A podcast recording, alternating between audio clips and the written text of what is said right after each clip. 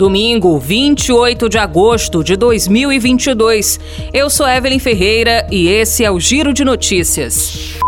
O presidente do Tribunal Superior Eleitoral, o TSE, ministro Alexandre de Moraes, corrigiu nesta sexta-feira a decisão que havia proibido a veiculação pelo governo federal de propaganda institucional dos 200 anos da independência do Brasil.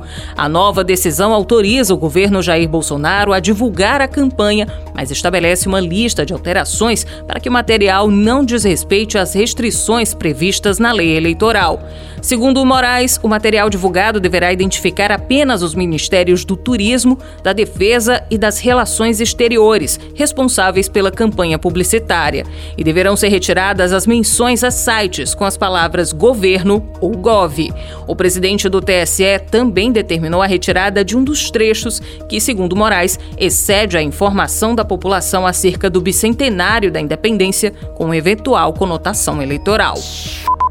Estão abertas as inscrições para o processo seletivo simplificado para preencher 6.514 vagas de recenseador e 251 vagas de agente censitário municipal e agente censitário supervisor para trabalho temporário no censo 2022 do Instituto Brasileiro de Geografia e Estatística, o IBGE.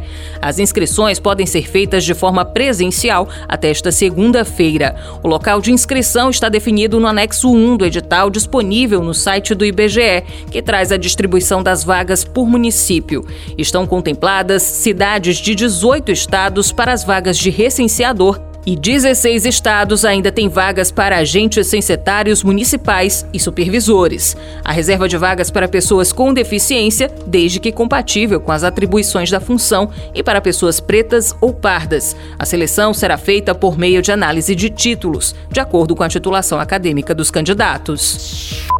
A maior oferta de pastagem ocasionada pela chegada da primavera, que terá início no dia 22 de setembro, deve contribuir para uma queda ou pelo menos estabilização dos preços do leite. Desde o início deste ano, o produto protagoniza índices inflacionários nacionalmente. A inflação oficial medida pelo Instituto Brasileiro de Geografia e Estatística, o IBGE, aponta uma variação de 41,2% no preço do leite em Fortaleza desde o início início do ano e de 43,6% nos últimos 12 meses. No Brasil, o produto já subiu 77,8% no ano e 66,4% em 12 meses.